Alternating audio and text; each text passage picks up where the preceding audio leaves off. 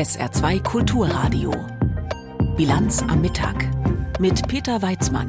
Die Proteste gegen die Regierung in Israel gehen weiter und sie sind gleich ein Thema bei uns. Genauso wie der neue Bürgerrat, der heute in Berlin ausgelost werden soll und die kommunale Wärmeplanung auch bei uns im Saarland. Herzlich willkommen. Die entscheidenden Abstimmungen im Parlament sind für Montag angekündigt. Es dürften bis dahin also noch drei heiße Tage werden in Israel. Die von der Regierung Netanyahu geplante Justizreform treibt ja seit Wochen Menschen auf die Straßen. Für Sonntag sind nochmal Massenproteste angekündigt. In Tel Aviv soll es aber auch eine Demonstration von Unterstützern dieser Reform geben. Der Gesetzentwurf sieht ja unter anderem vor, die Kompetenzen des obersten Gerichtshofs einzuschränken. Regierungschef Netanyahu hat das gestern Abend in einer Rede nochmal verteidigt, was schon in der Nacht neue Proteste ausgelöst hat. Björn Dake. Demonstranten blockierten bis in die Nacht die Stadtautobahn hier in Tel Aviv. Sie steckten Barrikaden in Brand und lieferten sich Straßenschlachten mit der Polizei. Die setzte Wasserwerfer und Pferde ein, um die Menschen auseinanderzutreiben. Nach Medienberichten nahmen die Beamten mehr als 20 Menschen fest. Die Straßenschlachten begannen am Abend, nachdem Premierminister Netanyahu in einer Ansprache die Justizreform verteidigt hatte. Nach seinen Worten wird die Reform die Demokratie in Israel stärken. Die Vorwürfe seiner Gegner seien absurd. Die Ankündigung von hunderten Reservisten der Armee, ihren Dienst zu verweigern, nannte der Premierminister einen Angriff auf die Demokratie. Das Militär müsse sich der Regierung unterordnen und nicht umgekehrt. Netanyahu zeigte sich offen für Verhandlungen über Teile der Justizreform. Es werde nach wie vor versucht, mit der Opposition eine Einigung zu finden. Wie die aussehen soll, sagte er nicht. Er machte aber auch klar, die Reform wird kommen. Das Parlament wird voraussichtlich am Montag darüber entscheiden, ob das oberste Gericht in Israel weiterhin das Recht hat, Gesetze oder Regierungsmitglieder als unangemessen einzustufen. Verbrannt haben sie ihn am Ende nicht, aber mit Füßen getreten. Die beiden Aktivisten bei der Anti-Koran-Kundgebung vor der irakischen Botschaft in Stockholm gestern Nachmittag. Die Aktion hatte ja schon im Vorfeld massive Proteste ausgelöst. In Bagdad war die schwedische Botschaft gestürmt worden und mittlerweile gibt es Kritik weiterer Länder. Das iranische Außenministerium hat staatlichen Medien zufolge den schwedischen Botschafter einbestellt und aus der Türkei kommt durch das Außenministerium eine scharfe Verurteilung dieses, Zitat, verabscheuungswürdigen Angriffs auf unser heiliges Buch. In Schweden selbst wird nun über mögliche Grenzen der Meinungsfreiheit bei solchen Aktionen diskutiert. Julia Weschenbach. Jetzt muss man sich besinnen, sagt die schwedische Vizeregierungschefin Ebba Busch. Wir sind in einer ernsten Situation, in der man einsehen muss, dass nicht alles, was rechtens ist, auch angebracht ist. Die heftigen Reaktionen im Irak auf die Schändung eines Korans in Stockholm, sie haben Schweden aufgeschreckt und eine Debatte über die Grenzen der Meinungsfreiheit ins Rollen gebracht. Die ist in dem Land besonders geschützt. Ein Grund, weshalb dort Koranverbrennungen stattfinden dürfen. Nach den erneuten Protesten warnt der frühere schwedische Außenminister Jan Eliasson aber, Koranverbrennungen sind eine so ungeheuer starke Provokation für die meisten islamischen Länder. Schweden muss einsehen, dass das für tiefe Betroffenheit sorgt. Andere demokratische Länder haben Methoden gefunden, so etwas zu vermeiden, ohne dadurch die Meinungsfreiheit zu opfern. Nach dem Sturm auf die schwedische Botschaft in Bagdad und der Aktion in Stockholm hatten sich die Beziehungen zwischen Schweden und dem Irak in kürzester Zeit dramatisch verschlechtert. Zuerst warf Schweden dem Irak vor, die Botschaftsmitarbeiter nicht gut genug geschützt zu haben, dann wies der Irak die schwedische Botschafterin aus und drohte sogar mit dem kompletten Abbruch der diplomatischen Beziehungen. Nicht nur der Irak ist ein Problem. Schweden wartet auch weiter auf die Ratifizierung seines NATO-Antrags durch die Türkei. Die Koranverbrennungen waren für den türkischen Präsidenten Erdogan lange ein Grund, die Zustimmung zu verweigern. Letzter Stand ist, dass sein Parlament den Beitritt nach der Sommerpause ratifizieren will. Schwedens ehemaliger Außenminister Jan Eliasson blickt besorgt auf den NATO-Prozess. Als es zu den ersten Koranverbrennungen kam, erhielt die Türkei Unterstützung von vielen anderen Ländern, vor allem von den meisten islamischen Ländern. Der Widerstand gegen Schweden in der NATO wuchs nicht nur in der Türkei, sondern auch in anderen islamischen Ländern und gab Erdogan Kraft, den Prozess zu blockieren. Die große Wut über die Koranverbrennungen hat bei vielen Schweden ein Gefühl der Bedrohung geschaffen. Das hat sie umdenken lassen in Bezug darauf, wie weit die Meinungsfreiheit gehen sollte und ob Koranverbrennungen schützenswert sind. Mehr als die Hälfte der Schwedinnen und Schweden ist inzwischen für ein Verbot solcher Aktionen. Auch die Seniorin Mai Wender, die in Stockholm lebt, sieht die Verbrennungen kritisch. Jag tycker Ich finde, man sollte es verbieten, Flaggen und den Koran oder andere religiöse Bücher zu verbrennen. Das ist einfach unnötig, einfach zu provozierend. Das schadet Schweden. Auch die islamische Gemeinde in Stockholm fühlt sich provoziert. Erst Ende Juni war ein Koran vor der dortigen Moschee angezündet worden. Jetzt herrscht dort wieder Entsetzen. Gemeindemitglied Abdilua sagt, Den som bränner kronan, det som han har bränt oss också. Wer den Koran verbrennt, der verbrennt damit auch uns. Das ist passiert, wenn man in die Geschichte zurückblickt und es sollte sich nicht wiederholen. Die schwedische Regierung, Parteien und alle möglichen anderen Akteure sollten das verurteilen. Wir brauchen so etwas nicht in einer demokratischen Gesellschaft wie Schweden.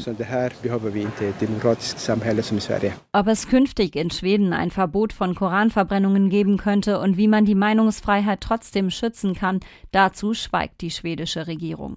Sie muss jetzt erst einmal versuchen, die Wogen zu glätten.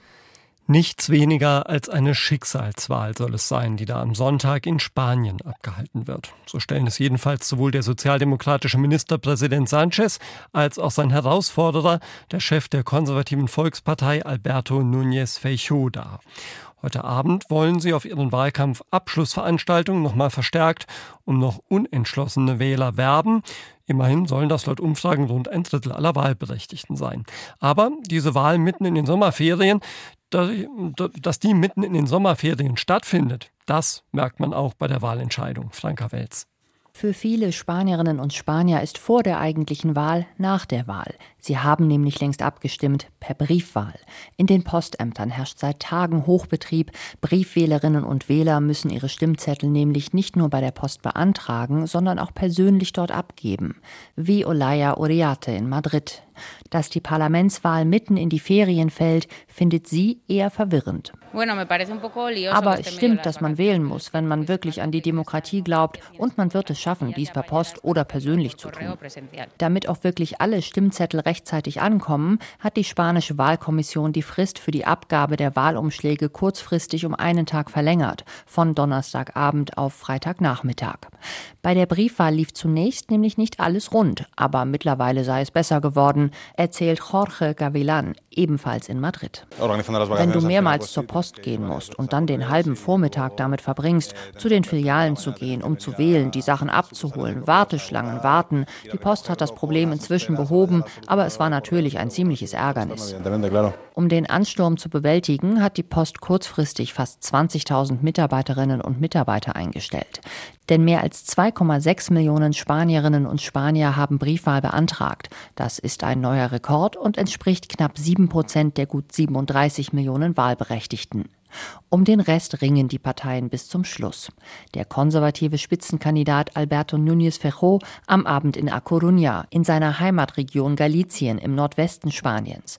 Der letzten großen Fernsehdebatte vor der Wahl war der Vorsitzende der konservativen Volkspartei, die zuletzt in Umfragen stabil vorne lag, am Donnerstag ferngeblieben wohl weil es ihm peinlich sei, zusammen mit Santiago Abascal von der Rechtsaußenpartei Vox gesehen zu werden, kommentierte das der sozialdemokratische Regierungschef Pedro Sánchez.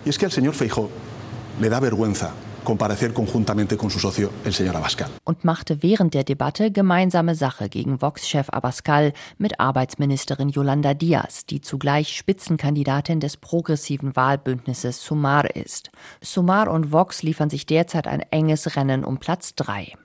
Die Konservativen gehen der Frage, ob sie mit den Rechtspopulisten paktieren wollen, sollte es zwar für den Wahlsieg, aber nicht für eine Regierungsmehrheit reichen, tatsächlich seit Wochen aus dem Weg. Für Andrés Medina vom Meinungsforschungsinstitut Metroscopia ist das allerdings nicht das Erstaunlichste am konservativen Spitzenkandidaten, der derzeit gute Chancen hat, Spaniens nächster Ministerpräsident zu werden. Das Interessanteste an ihm ist, dass er sein politisches Projekt nicht darlegt. Er hat beschlossen, dass sein politisches Projekt lautet, ich bin nicht Pedro Sanchez. Und deshalb verlangen seine Wähler in gewisser Weise nicht mehr. Denn was sie wollen, ist, dass die Regierungszeit von Sanchez beendet wird. Aber er versteht, dass es irgendwie reicht zu sagen, ich bin nicht Pedro Sanchez und das reicht. Ob es tatsächlich reicht, könnte am Sonntag erst spät in der Nacht bzw. am frühen Montagmorgen klar sein. Die Wahllokale sind in Spanien bis 20 Uhr geöffnet. Auf den Kanarischen Inseln schließen sie eine Stunde später als auf dem spanischen Festland. Nachwahlbefragungen oder Hochrechnungen wird es nicht geben. Franka Welz hat aus Madrid berichtet, hier in der Bilanz am Mittag auf SA2 Kulturradio. Im Bundestag soll heute erstmals ein Bürgerrat ausgelost werden. Ob das sinnvoll ist, darum geht es gleich bei uns. Jetzt haben wir erstmal die Meldungen für Sie mit Tanja Philipp Mura. Die SPD will sich dafür einsetzen, einen sozialen Pflichtdienst für junge Menschen einzuführen. Nach Angaben von Fraktionsvize Wiese soll das Vorhaben nach der Sommerpause angegangen werden. Wiese sagte der Rheinischen Post, es brauche wieder mehr Respekt im Umgang und ein stärkeres Miteinander im Land. Seiner Ansicht nach sollte der Dienst mindestens drei Monate dauern. Im Koalitionsvertrag der drei Ampelparteien ist ein sozialer Pflichtdienst nicht vorgesehen. Grüne und FDP stehen dem Vorhaben kritisch gegenüber. In Deutschland sind im vergangenen Jahr deutlich weniger Kinder geboren worden als 2021. Wie das Statistische Bundesamt mitteilte, kamen knapp 740.000 Kinder zur Welt. Das sind sieben Prozent weniger als im Jahr zuvor. Im Schnitt bringt jede Frau in Deutschland 1,46 Kinder zur Welt. Damit die Bevölkerung eines Landes ohne Zuwanderung nicht schrumpft, müssten in hochentwickelten Ländern rein rechnerisch etwa 2,1 Kinder je Frau geboren werden. Die Kommunen in Deutschland fordern mehr finanzielle Hilfen für Freibäder. Der Hauptgeschäftsführer des Städte- und Gemeindebundes Landsberg nannte in der Rheinischen Post Mittel für Betrieb, Erhaltung und Sanierung. Es brauche Unterstützung von Bund und Ländern, um Frei- und auch Hallenbäder zu modernisieren und energetisch zu sanieren. Laut Landsberg sind zudem die Kosten insbesondere durch die Inflation und steigende Energiepreise gestiegen. Neuer Bürgermeister von Saarlouis wird Carsten Quirin. Der CDU-Politiker erhielt bei der Wahl gestern im Stadtrat 23 Stimmen. Sein Gegenkandidat und Parteikollege Michael Altmaier kam auf 20 Stimmen. Der kurzfristig ebenfalls angetretene SPD-Bewerber Carsten Kiefer blieb ohne Stimme. Der Saarlouier Oberbürgermeister wird im kommenden Jahr am 9. Juni durch die Bürger gewählt.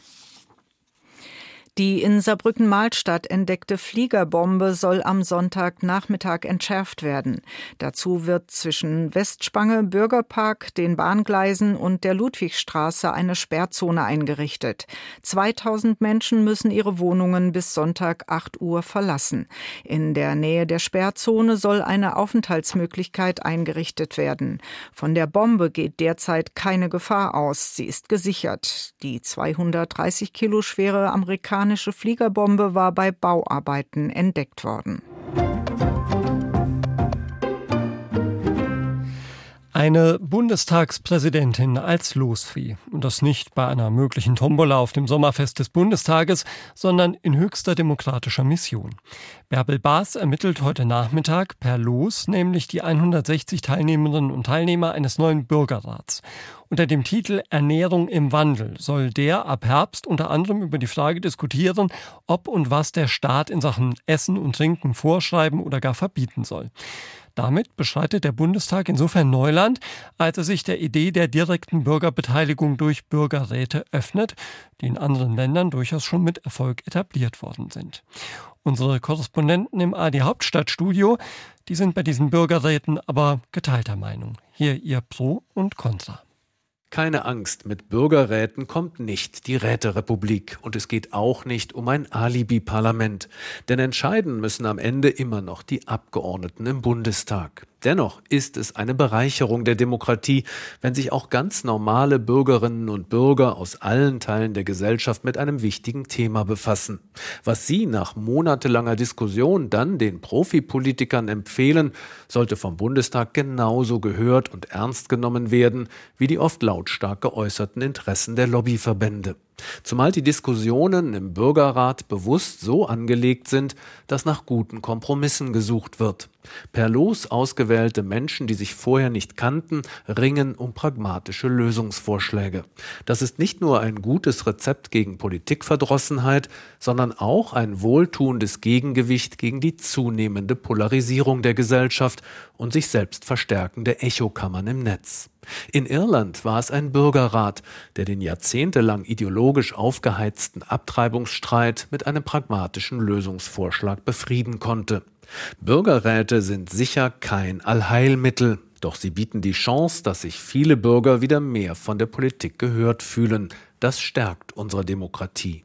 Martin Ganselmeier, Berlin. Der Deutsche Bundestag ist zu groß. Das finden eigentlich alle. 736 Abgeordnete sind viel zu viele. Die Ampelkoalition hat sogar das Wahlrecht geändert, damit das nächste Parlament endlich kleiner wird. Und trotzdem beruft der Bundestag jetzt einen zusätzlichen Bürgerrat ein. 160 ausgeloste Menschen sollen über Ernährungsfragen diskutieren. Sind sie besonders kompetent? Nein, aber dafür sorgfältig quotiert nach Frauen und Männern, Stadt und Land und tatsächlich nach ihren Essgewohnheiten.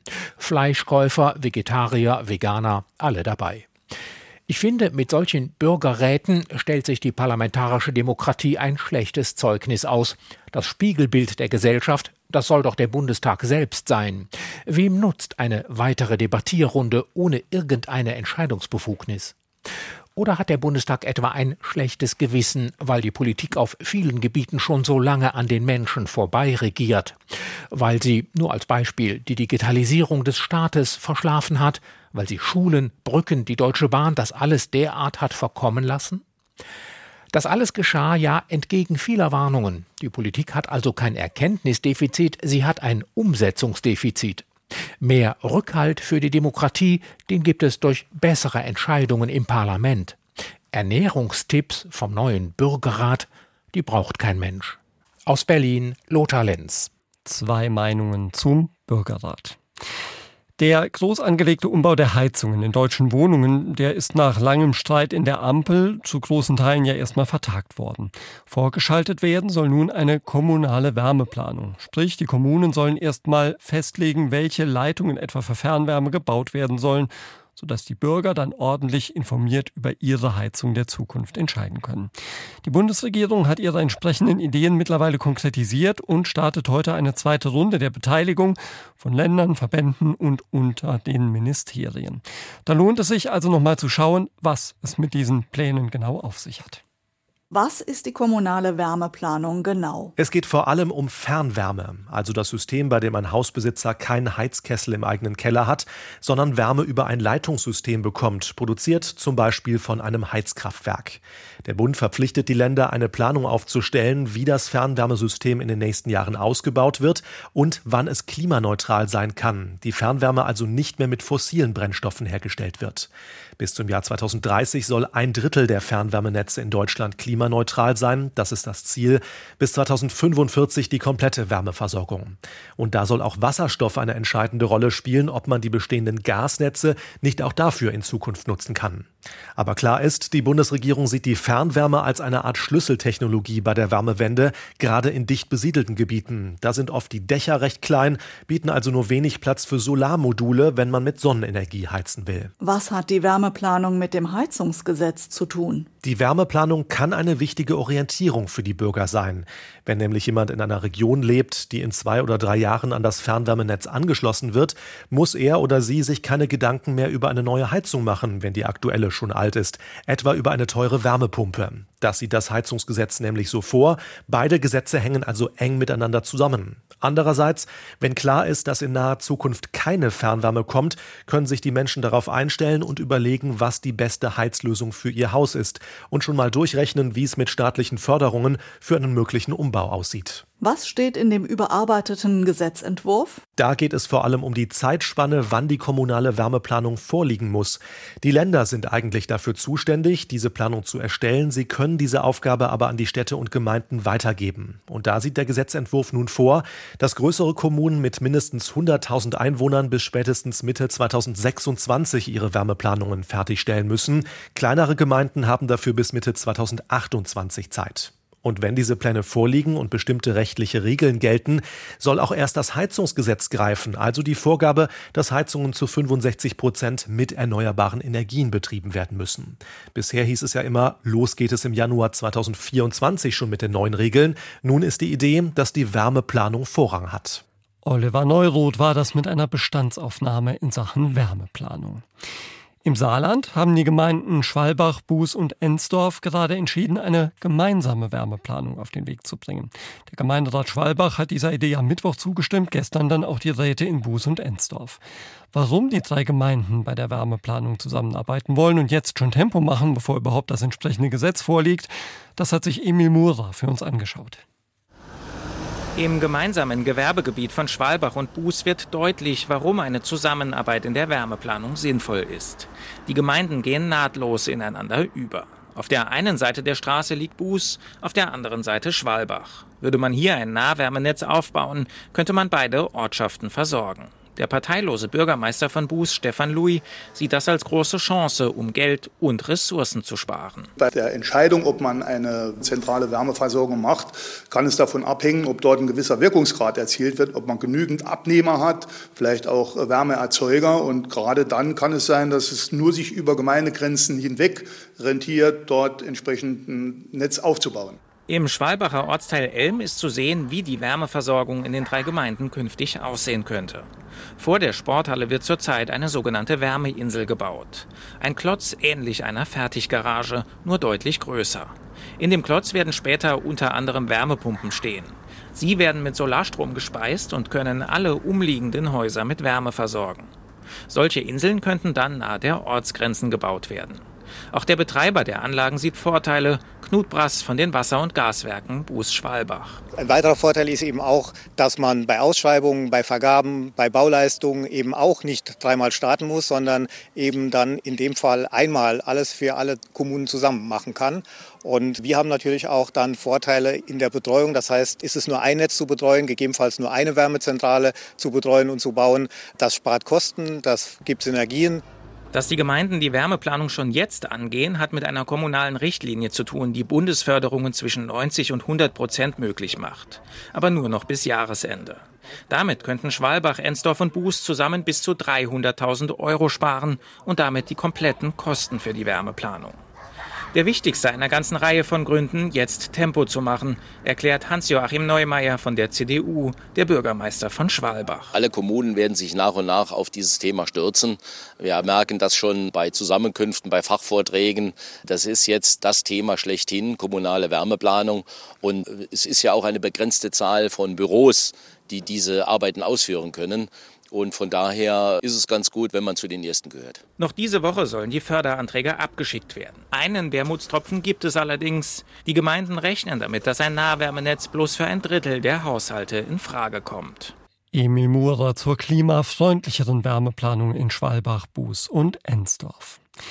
Die amerikanische Raumfahrtbehörde NASA, die hat derweil nochmal klargemacht, wie weit wir mit der Klimaveränderung mittlerweile schon sind. Ihre jüngsten Wetterbeobachtungen führen laut NASA zu einem eindeutigen Ergebnis.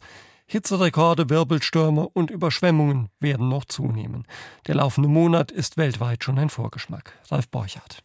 Dieser Juli entwickle sich zum weltweit heißesten Monat seit Hunderten von Jahren, sagte NASA-Klimaexperte Gavin Schmidt in Washington. Das Jahr 2024 werde aller Voraussicht nach insgesamt noch wärmer als 2023. Der Grund? Das Wetterphänomen El Niño, das derzeit ausgehend von Meeresströmungen erneut zu wirken beginnt, wird voraussichtlich erst in mehreren Monaten seine volle Wirkung entfalten. Schmidt und andere Klimaexperten der NASA betonten, keines der derzeit auftretenden Wetterextreme sei überraschend, weder die Rekordhitze in Teilen der USA, Europas und Chinas noch vermehrt auftretende Waldbrände oder Überschwemmungen. Bleibende Hauptursache Treibhausgase, die vom Menschen vor allem durch das Verbrennen fossiler Stoffe wie Kohle, Gas und Öl erzeugt werden. Schmidt wörtlich bis wir aufhören, das zu tun, werden die Temperaturen weiter steigen. Die NASA agiert nicht nur als US-Luft- und Raumfahrtbehörde, sie nutzt Satelliten, Flugzeuge, Drohnen und Schiffe auch zur Wetterbeobachtung und Klimaforschung. Zweiter Tag bei der Frauenfußball-Weltmeisterschaft in Australien und Neuseeland. Wegen der Zeitverschiebung sind die heutigen Spiele schon vorbei und Matthias Dröge sagt uns, wie sie ausgegangen sind. Drei Treffer in sechs Minuten und generell ein Spiel auf ein Tor. Spanien war gegen Costa Rica von Anfang bis Ende überlegen und feiert den bislang höchsten Sieg bei dieser WM. Die Schweiz hatte mit WM-Neuling Philippinen mehr Mühe, gewann am Ende aber souverän mit 2 zu 0. Es tut gut, freute sich Schweiz-Trainerin Inka Grings über diesen Auftakterfolg gegen eine sehr disziplinierte Mannschaft, so die frühere deutsche Nationalspielerin. Für Olympiasieger Kanada lief der WM-Start enttäuschend. Gegen Nigeria gab es ein 0 zu 0. Rekordspielerin Sinclair verschoss einen Elfmeter. Das Wetter im Saarland. Heute Nachmittag gibt es von Frankreich her Auflockerungen mit etwas Sonnenschein und es bleibt meist trocken. Die Höchstwerte liegen heute zwischen 21 Grad im Hochwald und 25 Grad an der Mosel. In der Nacht bleibt es dann trocken bei Tiefstwerten von 13 bis 9 Grad. Morgen am Samstag zu Beginn oft sonnig, dann gesellen sich Quellwolken dazu. Es bleibt aber trocken. Am Abend zieht es sich dann wieder mehr zu. Höchstwerte morgen 22 bis 26 Grad. Am Sonntag bei lebhaftem Wind viele Wolken und nur wenig Sonnenschein, dazu einzelne Schauer und maximal 22 bis 25 Grad. Das war sie, die Bilanz am Mittag mit Peter Weizmann. Jochen Erdminger ist gleich für Sie da hier auf SA2 Kulturradio. Bis 17.30 Uhr begleitet er Sie durch den Nachmittag. Dann gibt es die Bilanz am Abend und wir hören uns dann hoffentlich wieder. Bis dann. Tschüss. SR2 Kulturradio. Auslandspresseschau. Der russische Krieg gegen die Ukraine und seine Auswirkungen beherrschen weiterhin die Kommentarspalten der internationalen Presse. Die spanische Zeitung El País schreibt der Krieg gegen die Ukraine hat bereits schwerwiegende Folgen für die ganze Welt. Die russische Aufkündigung des Getreideabkommens mit der Ukraine erfolgt in einer Zeit starker Verteuerung der Nahrungsmittel, in der jede Verzögerung den Verlust von Menschenleben bedeutet. Diese unmenschliche Maßnahme wird sich nicht auf die westlichen Gesellschaften auswirken, sondern in erster Linie auf das Schicksal von Millionen Afrikanern, für die diese Getreideexporte lebenswichtig sind. Das ist ein weiterer Beweis dafür, dass Russlands Präsident Putin vor dem hemmungslosen Einsatz jeglicher Kriegsmethoden nicht zurückschreckt. Die britische Zeitung The Times kommentiert die russischen Bombenangriffe auf die ukrainischen Schwarzmeerhäfen. Putin muss nach der Prigoschin-Meuterei zeigen, dass er die militärische Initiative wiedererlangt hat und dass die Gegenoffensive der Ukraine abgewehrt werden konnte, Allerdings wird die Verlagerung des Kampfgeschehens von der Ostukraine zum Schwarzen Meer die russische Bevölkerung kaum davon überzeugen können, dass die sogenannte militärische Sonderoperation ein Erfolg ist. Außerdem könnte diese russische Eskalation militärisch nützlich für die Ukraine sein. Die USA haben zusätzliche Unterstützung im Gesamtwert von etwa 1,3 Milliarden Dollar angekündigt, und die EU-Außenminister haben über die Bereitstellung von militärischer Hilfe für die Ukraine in den nächsten vier Jahren beraten. Zur Unterstützung der Ukraine durch die USA meint die Zeitung Modjon Nemzet aus Ungarn US-Präsident Biden hilft der Ukraine in ihrem Krieg gegen Russland, ohne dass er ein einziges amerikanisches Menschenleben opfern muss.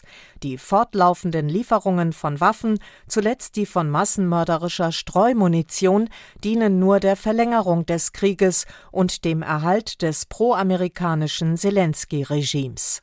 Weitere Zehntausende und Hunderttausende werden deshalb sterben. Für den US-Präsidenten und die ihn dirigierende Hintergrundmacht zählen ukrainische Menschenleben nicht. Das Wall Street Journal blickt auf die Diskussion um die Lieferung von F-16 Kampfjets an die Ukraine. Kein westliches Militär würde eine Offensive durchführen, ohne den Luftraum zu kontrollieren. Ukrainische Truppen sind durch russische Angriffe verwundbar und es fehlt ihnen an Schlagkraft aus der Luft, um Bodentruppen zu unterstützen und russische Stellungen anzugreifen, ohne große Verluste zu riskieren. F-16 Kampfjets wären eine große Verbesserung. Die Unentschlossenheit der USA fordert weitere ukrainische Opfer und untergräbt auch die politische Unterstützung im eigenen Land, da sich immer mehr Amerikaner fragen, was die USA eigentlich erreichen. Das waren Auszüge aus Kommentaren der internationalen Presse zusammengestellt von Claudia Drews.